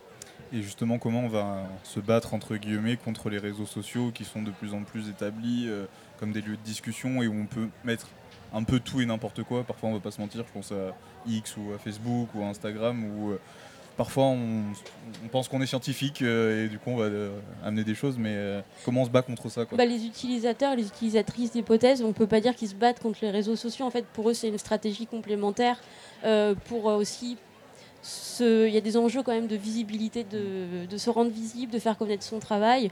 Et donc euh, les réseaux sociaux vont plus intervenir comme quelque chose de complémentaire en fait. Et il y a aussi, je pense, des collaborations qui sont nées de discussions euh, sur des réseaux sociaux qui ont abouti à la création de carnets ou à la publication de billets. Donc euh, je pense que euh, là, il n'y a pas vraiment... Par contre, c'est vrai qu'avec ce qui se passe sur X en ce moment, euh, on, nous, on se demande si ça pourrait pas permettre un retour aux commentaires ou un retour ou en fait au blogging, parce que des fois, il y avait des fils de discussion qui étaient hyper structurés, hyper construits, et qui auraient pu faire l'objet tout à fait d'un billet de blog plus pérenne et mieux référencé, et qui pourrait être encore aujourd'hui accessible et pas perdu dans une masse de données en fait. Et vous nous avez amené avec vous des carnets en rapport avec le sport. Oui, j'ai, alors je les ai pas amenés avec moi, Enfin, mais parce que du coup, mais on peut les retrouver Mais on, euh, on peut les retrouver. Euh, euh, du coup, euh, on a voulu mettre en avant quelques carnets pour donner des exemples de ce que peut être l'écriture alternative sur hypothèse. Et donc, euh, moi j'avais deux exemples en tête de carnets de thèse, donc des thésards hein, qui vont euh, euh, utiliser les carnets pour parler de leur travail. Donc il y a deux exemples un peu différents. Il y en a un qui s'appelle Pas plus de deux marathons par an. Euh, donc y a un carnet de thèse de Simon euh, Lancevel, j'espère que je prononce bien son nom. Donc lui, il est en socio-anthropologue euh, au laboratoire euh, de, sport et des sciences sociales de l'université de Strasbourg. Et vous pouvez lire euh, son carnet à l'adresse euh, trail.hypothèse.org, trail T-R-A-I-L. Et donc euh, lui, il va travailler sur les pratiques et les représentations euh, du trail de l'ultra trail. Et donc euh, quand on lit son carnet, on découvre l'existence de courses complètement folles, euh, genre du type le dernier homme debout, euh, où clairement, moi je ne ferai jamais ces courses, mais il va analyser le storytelling autour de ces courses, il va présenter un peu son corpus, mais de manière, on va dire, pas un peu brute. Et donc l'idée, c'est aussi potentiellement ensuite d'utiliser ces, euh, ce premier jet pour en produire un article là qui va prendre du temps à être publié, mais qui sera plus enrichi, plus construit. Mais il y a déjà quelque chose, une proposition qui est, faite, qui peut être discutée. Et puis, euh, même c'est complémentaire, un lecteur qui lira son, ses futurs articles pourra aller avoir plus de détails peut-être sur euh, comment ça s'est passé son terrain lors des courses. Et l'autre l'autre exemple, c'était un carnet de thèse aussi euh, sur les transidentités et les pratiques sportives, donc là de Ludivine Brune. Donc elle, elle est doctorante à Rennes 2, et elle, elle va plutôt utiliser son carnet dans une optique de vulgarisation de son travail et aussi de, rendre visible son travail avec euh, de- des informations sur les événements auxquels elle participe. Euh, elle va mettre à disposition le texte de ses communications, des vidéos où elle explique son travail. Donc c'est une approche un petit peu différente aussi de l'emploi du carnet de thèse. Et puis peut-être pour pas trop monopoliser euh, la parole, euh, donner un dernier exemple. Donc c'est Sport Nauka, qui a un carnet, euh, qui a un programme de recherche en fait derrière. Et en fait, l'objet du programme de recherche, c'est les dirigeants et les scientifiques russes et soviétiques de la deuxième moitié du XXe siècle et comment en fait ils ont participé aux instances inter- internationales sportives. Et vous pouvez trouver donc ce carnet, il est coordonné par Sylvain Dufresne. Et euh, vous pouvez trouver par exemple un billet euh, qui va expliquer comment le club de foot du FC Nantes, dans les années 80, a joué un rôle international euh, avec la mairie de Nantes dans comment ils se sont insérés aussi dans les relations diplomatiques entre la France et la Russie. Donc il y a beaucoup de programmes de recherche sur hypothèses qui fournissent des éléments très institutionnels. C'est très bien parce que du coup ils sont là pour tout le temps et on les retrouvera tout le temps. Mais il y a aussi possibilité de faire vraiment un travail de communication scientifique sur un, travail collectif. J'ai une dernière question après Maud, je viens vers Mm. toi. Euh, comment ça se passe la modération de ces carnets? Alors euh, en fait, euh, on a euh, Hugo Lepage qui est chargé de validation scientifique, qui va examiner chacune des candidatures. Et donc le travail de, validation, il n'est pas tant sur la qualité scientifique du projet, parce qu'en fait on a un projet, mais on ne sait jamais ce que ça peut donner hein, comme blog. Il y a des super projets qui donnent rien, et des projets on se dit bon bof, on peut donner des blogs géniaux mais plutôt sur le côté aussi euh, technique. Est-ce que l'URL qui est proposée, euh, elle est correcte? Est-ce que euh, ils ont bien compris? Euh, Est-ce qu'il y a vraiment un projet éditorial derrière où ils savent ce qu'ils vont faire avec ce blog, donner des conseils Et donc, euh, à partir du moment où on reçoit la candidature, c'est assez rapide parce qu'Hugo est très très efficace. Donc dans les 48 heures, le carnet va être créé. Et donc on a un conseil scientifique euh, qui va venir, euh, qui va intervenir en cas de candidature inédite ou pour lesquelles on se pose des questions et qui va pouvoir mener une discussion et aussi proposer éventuellement euh, des moyens d'améliorer les, les candidatures reçues. Donc le périmètre de la plateforme, il est discuté aussi avec le conseil scientifique en fait. Et après, sur la vie euh, du carnet, euh, c'est pas regarder tous les jours. Non, mais pas... il y a un, un autre principe de la plateforme, c'est quand même la liberté éditoriale. Donc euh, il y a des, il y a quand même euh, un blog, c'est une vraie publication. Donc dans ce sens-là, on est soumis, enfin le responsable du carnet est soumis à la loi, en fait, à la législation. Donc il ne faut pas faire de plagiat, il ne faut pas faire de délit de presse, etc. Il peut être poursuivi ou elle peut être poursuivie. Euh, mais ensuite, le ton, c'est la liberté éditoriale. On a des blogs qui proposent euh, des, euh, des interviews sur des recettes de cuisine. On a des blogueurs qui vont aussi, en plus de leur recherche, proposer des poèmes, par exemple. Donc ça peut être sur des tons plus personnels aussi. Maud, ça t'inspire quoi du coup, tous ces carnets? Est-ce que toi, tu es prête à aller en ouvrir un? Euh, pourquoi pas Franchement, euh, c'est une super bonne idée. Est-ce qu'on peut faire de la BD sur ces carnets euh Oui, bah, tu peux mettre euh, des images, euh, tout à fait, et tu peux euh, embarquer des médias, euh, tu peux renvoyer vers d'autres sites. euh, voilà. Donc justement, tu es là pour nous parler de la BD, tu l'as très bien introduit. Euh, toi, tu as fait un travail sur, euh, sur la BD comme écriture alternative aussi. Est-ce que tu peux nous en dire un, un petit peu plus? Euh, oui, effectivement. je- enfin, je, ah, je suis actuellement en train de terminer une thèse sur euh, la compréhension de la lecture en bande dessinée.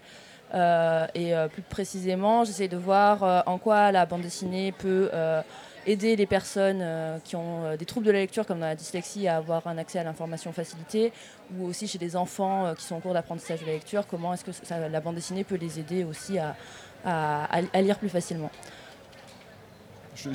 Alors, moi, j'ai fait mes devoirs aussi hier, et donc j'ai regardé cette vidéo de toi qui est disponible sur YouTube ou je ne sais quelle plateforme. Et à un moment, on parle d'oculométrie. Alors, qu'est-ce que c'est euh, l'oculométrie?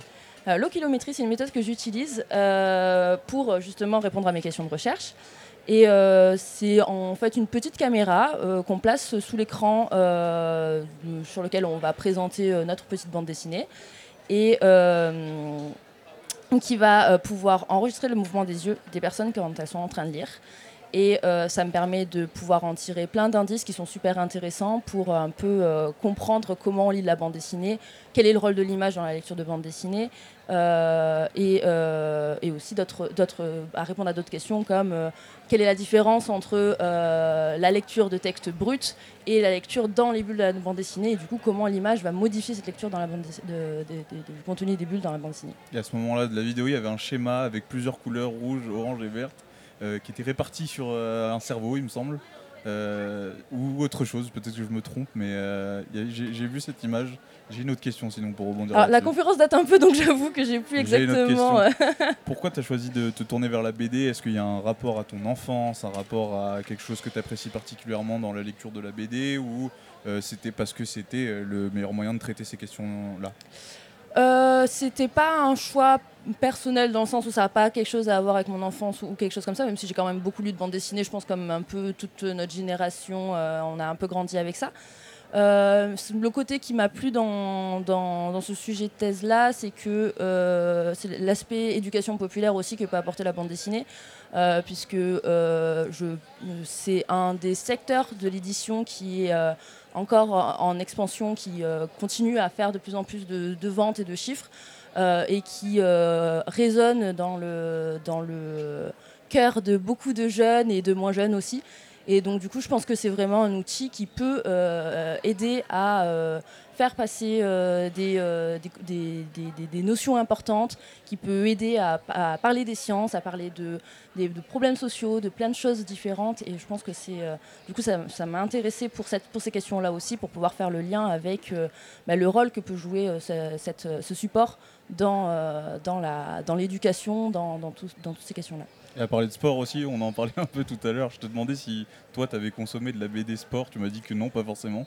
Non, je n'ai pas forcément consommé de BD sport, mais après, c'est un sujet qu'on peut euh, facilement retrouver euh, dans, plein de bandes dessinées, je pense, euh, en tant que sujet principal ou pas. J'ai des exemples, par exemple, de, portraits de Mohamed Ali qui ont été réalisés en bande dessinée. d'histoire de- du Tour de France ou de coureurs cyclistes français en bande dessinée. Et en fait, c'est ça que je trouve génial avec la bande dessinée, c'est qu'on peut aborder absolument tous les sujets. Il y a aussi euh, un truc génial, c'est que ça s'adresse à un public assez jeune. Et ça, c'est intéressant aussi, j'imagine. euh. Ça peut s'adresser à un public assez jeune. Je suis pas forcément d'accord pour dire que ça, ça, ça, ça, s'adresse particulièrement à un public jeune. Pas que un, ad- un Voilà, public jeune. je pense que c'est un outil qui peut être euh, super, super efficace pour les jeunes, mais pour les, pour les moins jeunes aussi. Euh, je pense, bah, notamment dans, dans les bandes dessinées qui, euh, de vulgarisation scientifique de manière générale, euh, en général, ça, s'ad- ça s'adresse quand même plutôt, euh, et euh, peut-être que c'est quelque chose à changer, à un public justement plutôt adulte. Et oui. Toi, tu conseillerais quoi comme BD, par exemple Là, quelqu'un qui voudrait, je sais pas, sur un sujet qui toi t'intéresse, mais une BD que tu as lu récemment et qui parle de vulgarisation, euh, ça serait quoi là qui te, qui te Euh, bah, récemment, euh, je, c'est- je- je l'ai offert à, à mon conjoint, la BD Quantique, sur tout ce qui est les questions de physique quantique, donc qui est, super, qui est super bien faite, super intéressante. Euh, en BD de vulgarisation scientifique, je conseille souvent à mes étudiants euh, en stats euh, la statistique expliquée en BD. C'est pour, pour les étudiants de psycho qui galèrent un peu avec les stats. J'ai bien aimé Economics aussi, qui explique un peu tous les fondements, l'histoire de, de l'économie, qui était plutôt sympa. Euh, C'est les trois grandes BD que j'ai en tête de vulgarisation scientifique. Ouais, tout ce qui est histoire, c'est quand même bien traité euh, dans les BD. euh. L'histoire est quand même bien traitée dans les BD. ouais. On trouve pas mal de BD aussi sur, euh, sur la Révolution française, sur, sur la Renaissance, sur les luttes féministes aussi dans l'histoire. C'est un, un- un support qui n'a pas été pas mal investi oui, par, les, par les historiens. Je pense aussi aux vulgarisateurs scientifiques sur YouTube qui s'y mettent aussi beaucoup. Euh, à Nota Bene, par exemple, en histoire, qui, qui fait ses propres bandes dessinées. euh, pour, euh, vulgariser l'histoire. Mais oui, effectivement, c'est un des sujets qui a été euh, bien, bien investi euh, euh, par la bande dessinée. Et toi, est-ce que tu vas faire une BD J'aimerais beaucoup. Ça tournerait autour de quoi J'aimerais si beaucoup. J'aimerais bien faire un truc un peu méta, euh, faire ma thèse en bande dessinée. Ça serait, ça serait, ça serait super chouette. Après, effectivement, j'ai peut-être, j'ai pas, j'ai pas les compétences euh, pour le faire. Donc, il faudrait que je me, que je me, me fasse accompagner pour le faire. Mais voilà, s'entourer d'un euh. dessinateur, par exemple, oui, ça serait, euh, mais ça, ça serait génial, oui.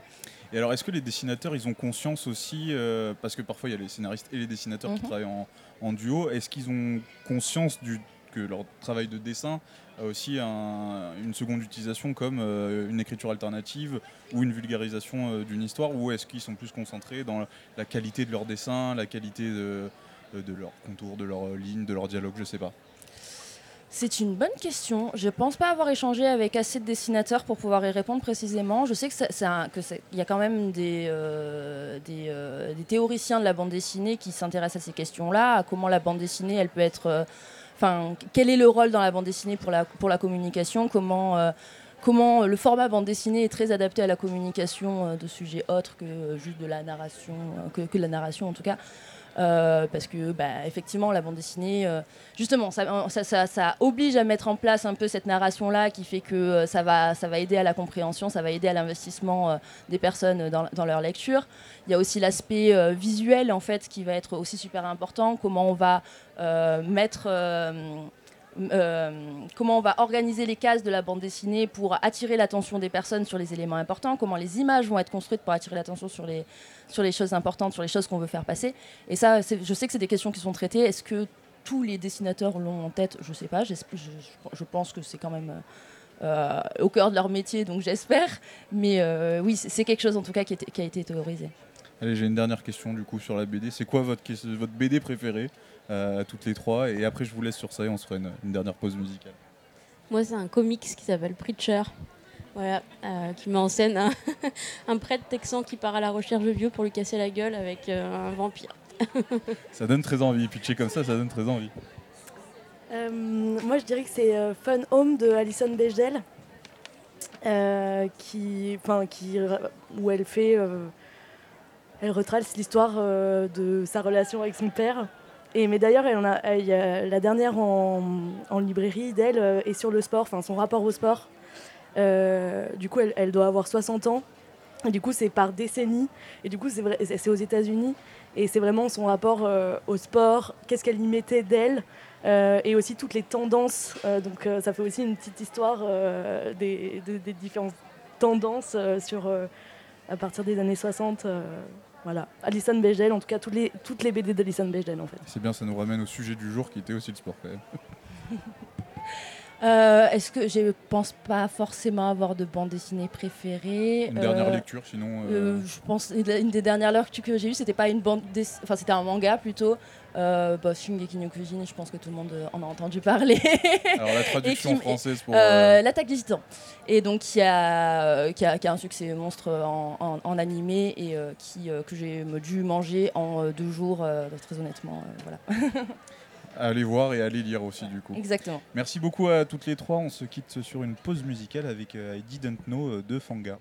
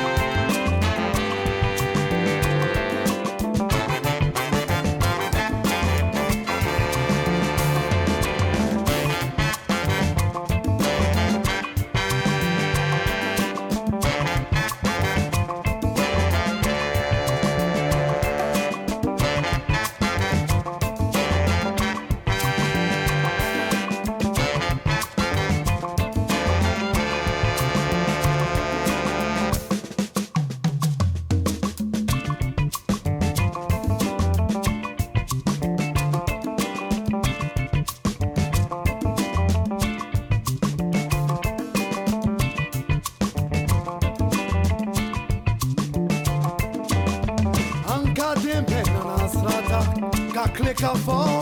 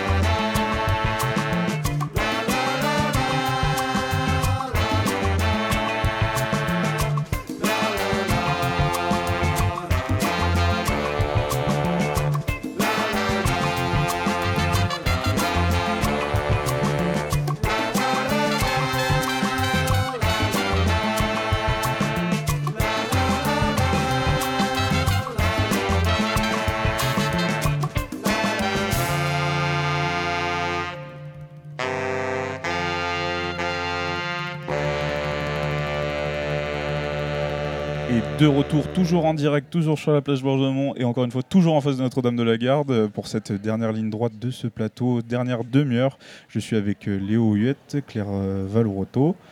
J'ai bien dit, il n'y a pas de souci. J'arrive de mieux en mieux au final. Stéphane euh, Morlan et Lisa Raoult qui sont aussi avec nous, qui sont ambassadeurs et ambassadrices de la fête de la science. Mais je vais commencer avec vous, Claire et Léo. Je vais déjà vous laisser vous présenter parce qu'on on se présente jamais mieux que soi-même. Et après, on va parler de ce que vous faites. Bonjour, donc moi je suis Claire Valotto, je suis chercheuse au laboratoire Adhésion et Inflammation, qui est un laboratoire qui dépend d'Aix-Marseille Université, de l'INSERM et du CNRS. Et on fait de la biophysique, c'est-à-dire qu'on s'intéresse à des échantillons biologiques, mais on les étudie plutôt avec une approche de physicien. Moi, c'est Léo Huette, donc je suis en stage en recherche-création donc au GMEM, euh, groupe de musique expérimentale de Marseille, et au LAI. Et donc, euh, mon, projet, c'est de euh, sonifier le travail du laboratoire, donc de, transmettre leurs recherches, transmettre leur méthodologie, par le son, dans un objectif de vulgarisation scientifique.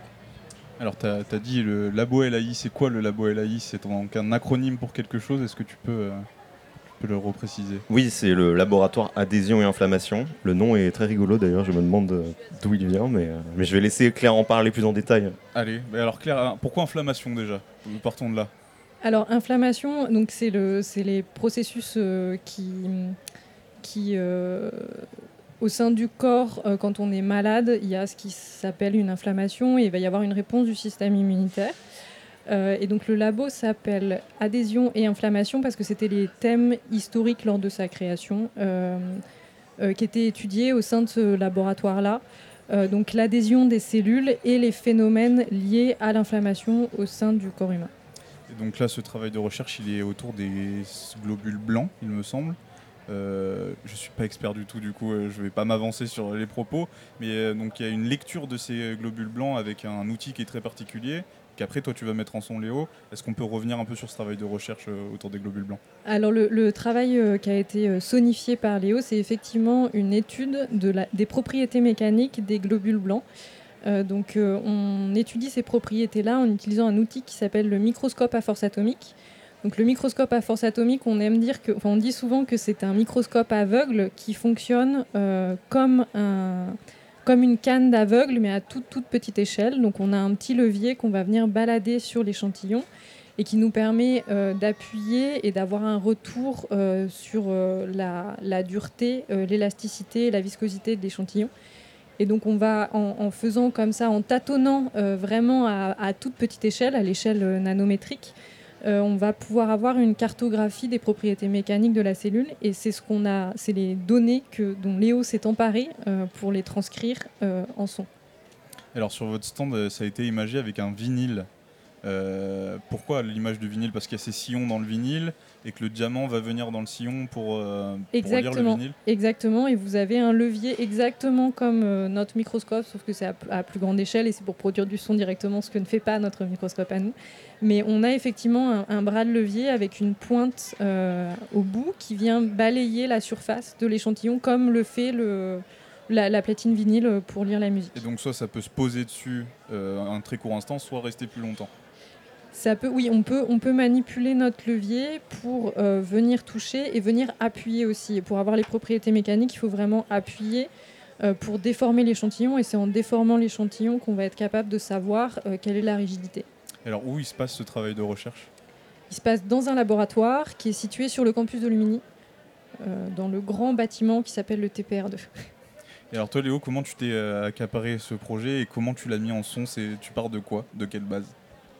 Bah déjà, je comprends ce qui est en jeu. Je, je vais voir le laboratoire, je veux- je j'observe euh, leurs, ob- leurs observations. Parce que voilà, il y a six mois, je ne savais pas du tout ce que c'était ce laboratoire. J'en avais jamais entendu parler. Quand on m'a dit laboratoire adhésion et inflammation, je dis bon, ok, on va voir. Donc déjà comprendre, euh, se, se vulgariser à soi-même, qu'on qu'on me- vulgarise à moi-même ce que c'est que la viscosité, pourquoi est-ce que c'est ces termes-là. Et ensuite, euh, bah, essayer de se représenter, bon d'accord, la viscosité, mais d'un point de vue sonore, qu'est-ce que ça veut dire? Euh, Comment est-ce que dans, dans la vie, quels sons sont visqueux d'après moi? Bon, bah, euh, des haricots en train de cuire, euh, la mer quand on tape sur l'eau, ce genre de choses.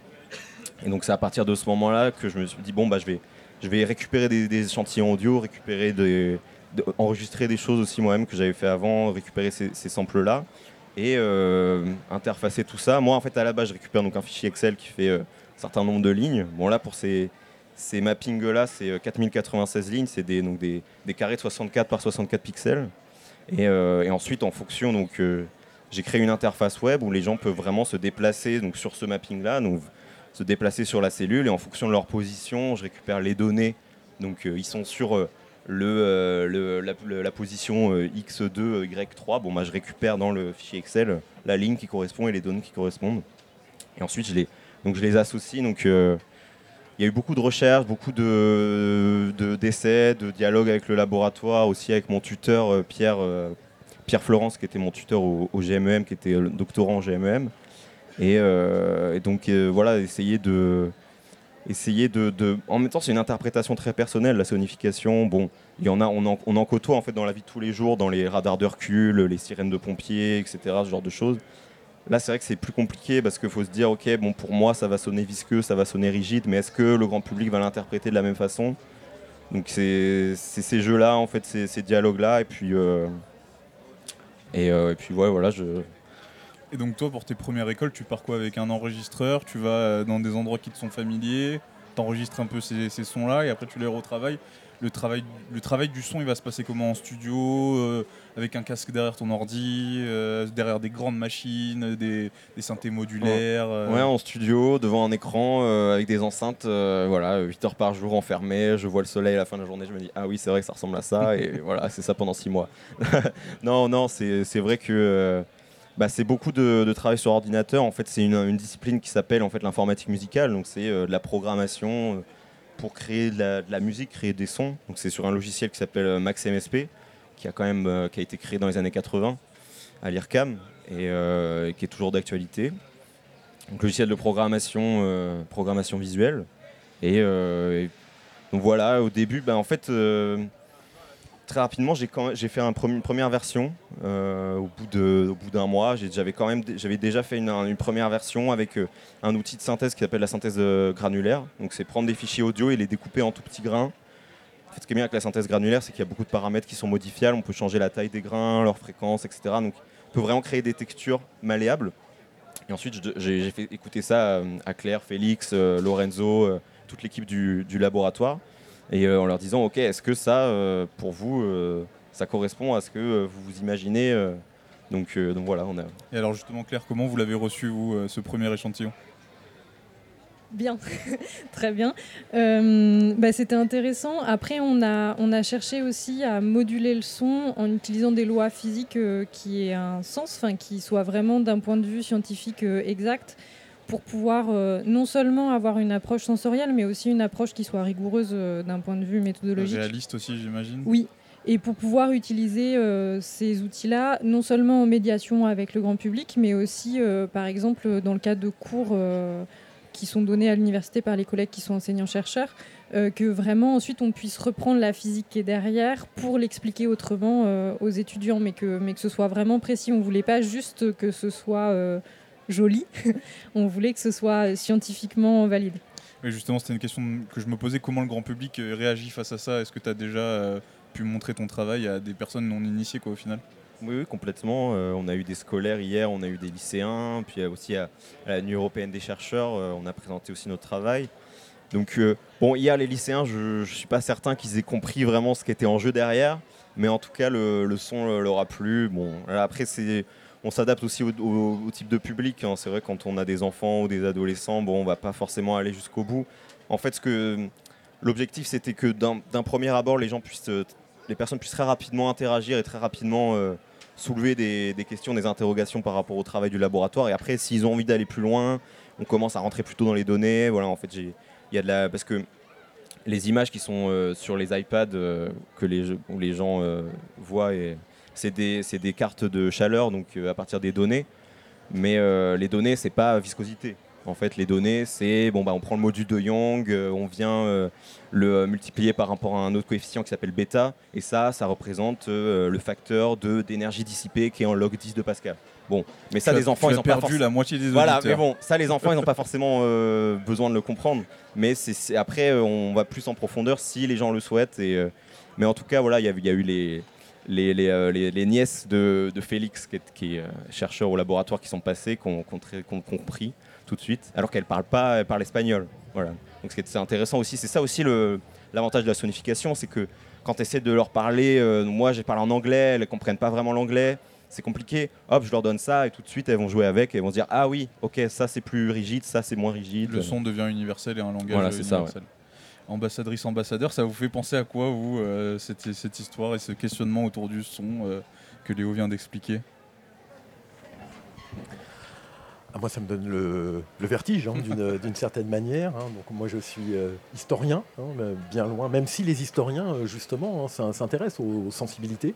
et notamment, euh, il y a pu y avoir des histoires du, du son, essayer de, de, de retrouver, justement, eh bien, quels étaient les environnements euh, sonores du, du passé. Alors, vous me direz comment, comment faire, parce qu'effectivement, euh, pour les périodes plus anciennes, on ne garde aucune trace, il n'y a pas d'enregistrement, mais au travers de, de sources diverses et variées, d'archives, d'ouvrages, de euh, témoignages, et bien, euh, certains, je vous invite à lire notamment les travaux d'Alain Corbin, hein, qui a essayé justement bien de euh, retranscrire hein, ces environnements sonores du passé qui n'étaient pas un monde du silence comme on pourrait peut-être parfois l'imaginer, hein, parce qu'on a l'impression qu'on vit dans des, sociétés pardon, contemporaines extrêmement bruyantes, ce qui est, le cas, hein, mais les villes du passé hein, étaient aussi des, environnements bruyants. C'est toujours compliqué de s'imaginer le son du passé aussi, j'imagine. Ah oui, de se l'imaginer, ben, il faut, il y a un moment, vous savez, c'est le propre de euh, l'histoire. hein. L'histoire, il y, a une, part d'interprétation, hein. il y a une quête évidemment de, vérité, mais euh, ces sources du passé, hein, ce passé qui nous parle par la médiation de divers euh, documents, eh bien, c'est ensuite le travail de l'historien de le réinterpréter. Et souvent, cette interprétation, elle se fait à l'aune d'enjeux contemporains. C'est pas pour rien que je faisais référence justement à ces nuisances sonores, à, à l'environnement. On sait aujourd'hui à quel point nos sociétés contemporaines se sont saisies de ces enjeux environnementaux, hein, y compris euh, l'environnement euh, euh, sonore. Et donc les historiens euh, s'emparent finalement de ces questionnements contemporains pour interroger le passé. Lisa? Euh, alors, moi j'ai trois petites euh, choses qui me viennent en tête, complètement détachées, mais en lien avec, la science et le sport. Euh, si on parle des sons, je pense à une fois où j'étais en stage au laboratoire. Donc, moi je suis, doctorante en neurosciences cognitives et j'étais en stage au laboratoire euh, de neurosciences cognitives et sensorielles. Et Rochelle Ackerley, qui est une, directrice de recherche maintenant au laboratoire, elle mène des expériences où en fait elle peut enregistrer les décharges électriques au sein d'un nerf. Donc c'est un peu impressionnant, mais elle plante une petite aiguille, ça fait pas mal du tout. Euh, j'ai fait une expérience là-dessus. Elle plante une petite aiguille et en fait, souvent, donc nous, on, essaie de mesurer des, signaux sensoriels. Et là, le signal sensoriel est par le son. Et je me souviens quand elle a réussi, donc c'est pas facile euh, cette, cette expérience, faut trouver, euh, faut trouver exactement la petite fibre, le petit nerf. Et je me souviens la première fois que j'ai entendu ce son, la chercheuse, donc Rochelle, elle dit ah j'adore ce son, j'adore ce son, c'est trop bien, c'est trop bien, on a une fibre. Et donc voilà, le son, ça nous permet aussi de, bah, voilà, de nous, en tout cas en sciences, en- au laboratoire, de quantifier cer- certains signaux sensoriels.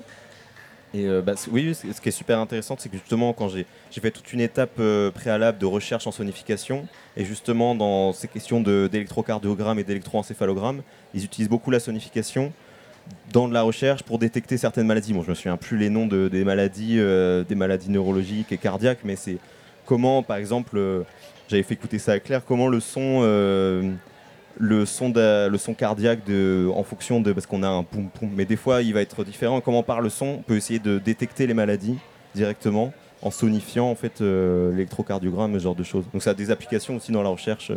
Et dans le médical. Ouais, complètement. ouais. Je suis désolé, je vais m'éloigner un peu de la question du son euh, pour vous demander à tous les deux, c'est quoi en fait de votre position d'ambassadeur de la fête de la science? Pourquoi, euh, pourquoi être ambassadeur et ambassadrice? Déjà, on peut dire qu'on est honoré de cette, euh, de cette fonction, hein, qu'on en est euh, ravi. Euh, on rappelle, hein, la fête de la science, elle a pour vocation, hein, tu disais tout à l'heure, c'est vrai que les chercheurs ben, passent leur temps souvent à l'écart, dans une forme de marginalité que sont nos laboratoires, et ce, quelles que soient les, disciplines. Ça peut être effectivement devant un, ordinateur. Un historien, c'est dans un centre d'archives, hein, dans, des, bibliothèques. Or, la fête de la science, ben, ça nous permet déjà de sortir de nos laboratoires de sortir de nos laboratoires et de rencontrer un public plus large. Alors pour ceux qui, parmi nous, sont enseignants-chercheurs, on a un public attitré, si je puis dire, hein, ce sont nos, étudiants et on en est, on en est ravis. Mais au-delà de ce euh, public-là, s'adresser effectivement, et en particulier lorsque, comme moi, on évolue dans une discipline qui n'est pas exclusivement euh, l'apanage des professionnels de l'histoire. hein. L'histoire euh, appartient à, à tous. hein.